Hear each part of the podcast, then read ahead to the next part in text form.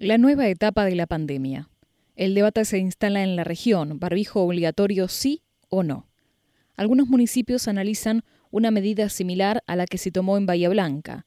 La mayoría, sin embargo, entiende que la decisión corresponde al Ministerio de Salud, los motivos de unos y otros.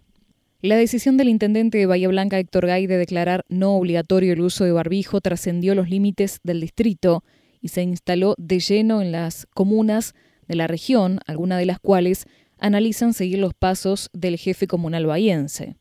Desde el día de la fecha, queda sin efecto el uso obligatorio de elementos que cubran nariz, boca y mentón para ingresar o permanecer en comercios, en dependencias de atención al público y en medios de transporte en el ámbito del partido de Bahía Blanca, se anunció el lunes 21.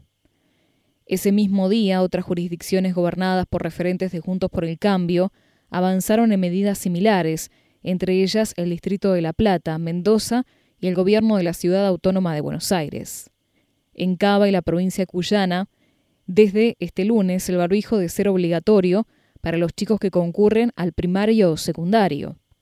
El intendente platense Julio Garro, en tanto, tomó una medida idéntica a la de Gay, con la salvedad de que también añadió el uso optativo de barbijos en el espacio público y solicitó a la provincia que analice copiar a Cava o Mendoza.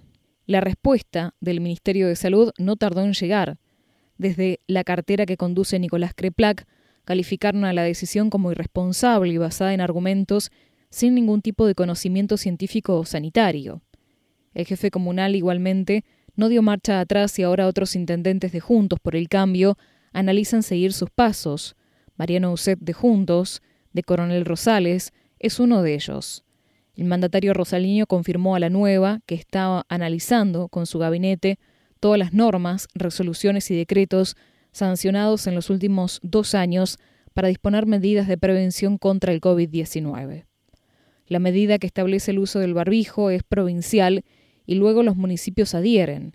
En Coronel Rosales, sin embargo, no tenemos una norma puntual que establezca el uso obligatorio del barbijo, sino que estaba incluida el marco normativo general, indicó USET, y aclaró no obstante que la decisión de no exigir el uso obligatorio de barbijo está muy avanzada. Nos orientamos a hacer opcional el uso del tapaboca, remarcó. El doctor Carlos Gavarini, secretario de Salud rosaleño, explicó que hay dos elementos clave que permiten suspender el uso obligatorio. En primer lugar, que la situación epidemiológica actual es estable y con pocos casos activos, y en segundo término, que la campaña de vacunación contra el COVID-19 muestra niveles altos de cobertura en el distrito. Reconoció, no obstante, que muchos vecinos continuarán utilizándolo porque es útil para prevenir enfermedades respiratorias y alergias, entre otras. Advirtió además que si la situación epidemiológica empeora, rápidamente se podrá dar marcha atrás. El intendente de Patagones, José Luis Sara, de Juntos, dijo que su distrito no hay ningún tipo de exigencia en cuanto al uso del barbijo. No hemos tomado una decisión al respecto, pero aquí, al menos en los edificios públicos, no hay obligación de usar el barbijo. Si alguien lo utiliza es por decisión propia, aclaró. El pase sanitario, de hecho, tampoco lo implementamos, añadió. Siguen igual. En Juntos, sin embargo, no hay unanimidad de criterios sobre este tema. Otros intendentes de ese espacio, de hecho, no están de acuerdo con implementar modificaciones en esta instancia de la pandemia. Nosotros en Puan vamos a seguir ajustándonos a los que disponga la provincia. El barbijo contribuyó a evitar la propagación del virus, por más que hoy estemos en otra etapa, y hay quienes en el ámbito de la salud creen que llegó para quedarse, indicó el jefe comunal Facundo Castelli de Juntos. Raúl Reyes, también de Juntos, de Coronel Dorrego, dijo que se ceñirá a lo que le indiquen sus funcionarios del área de salud, aunque puso en duda que el uso del barbijo sea declarado no obligatorio. La idea es no avanzar con cambios porque estamos viendo cierto relajamiento en la gente que nos preocupa, indicó.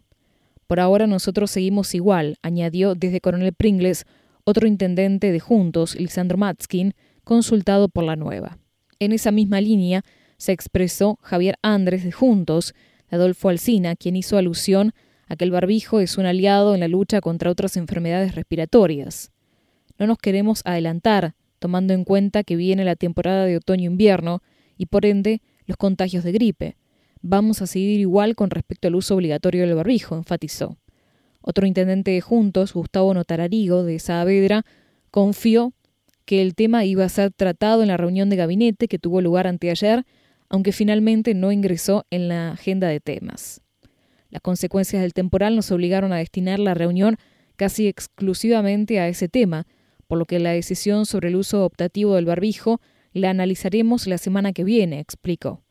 Esto implica que al menos por ahora seguiremos igual, agregó, aunque no descartó que en breve haya un cambio de postura. En línea. En cuanto a los intendentes que no son de juntos, el criterio más extendido es el de respetar lo que decida la provincia. Nosotros vamos a seguir en la misma línea que hasta ahora, atender las indicaciones de los ministerios de salud nacional y provincial. Ellos tienen los profesionales competentes para decirnos si podemos tomar esas medidas o no, opinó el intendente de Villarino Carlos Bevilacqua de Acción por Villarino. No corresponde el hecho de cortarnos solos y de hecho no tenemos competencia para hacerlo, según entiendo, añadió. El secretario de Salud de esa comuna, Claudio Pastori, reconoció que hay alguna resistencia en la población a seguir usando el barbijo por el cansancio que hay respecto de las medidas de prevención, pero aclaró que desde la comuna se sigue recomendando. Más allá de que la situación epidemiológica es favorable, hay indicadores que nos impulsan a seguir usando el tapabocas. Vamos a entrar al otoño con cuadros de gripe y neumonía y es importante ver si podemos reducir su número mediante el barbijo, explicó. La vacunación antiripal va a empezar en los grupos de riesgo entre fin de mes y principios de abril. Una vez que avance, tal vez se pueda considerar el barbijo. Optativo. Hoy no es el momento, completó. El jefe comunal de Montermoso, Marcos Fernández, del Frente de Todos, tampoco dejó dudas. La postura es clara, seguimos como corresponde, según dictaminan Nación y Provincia, remarcó.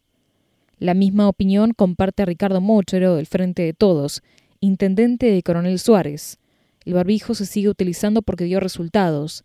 Más allá de la pandemia, el barbijo sirvió para que la gente se enfermara mucho menos, no solo de COVID-19, sino de otras enfermedades. Sería importante mantener su uso, enfatizó. El cambio que sí vamos a implementar es una mayor cantidad de personas en los comercios, es decir, que la cantidad de gente que puede ingresar a cada local sea mayor a la sugerida según el buen criterio de cada comerciante, añadió. Buenos Aires, Mendoza y Tierra del Fuego declararon el uso optativo también las comunas de Bahía Blanca y La Plata. En ambientes abiertos, muchas personas han abandonado la utilización del barbijo o tapabocas, aunque otros todavía lo siguen utilizando.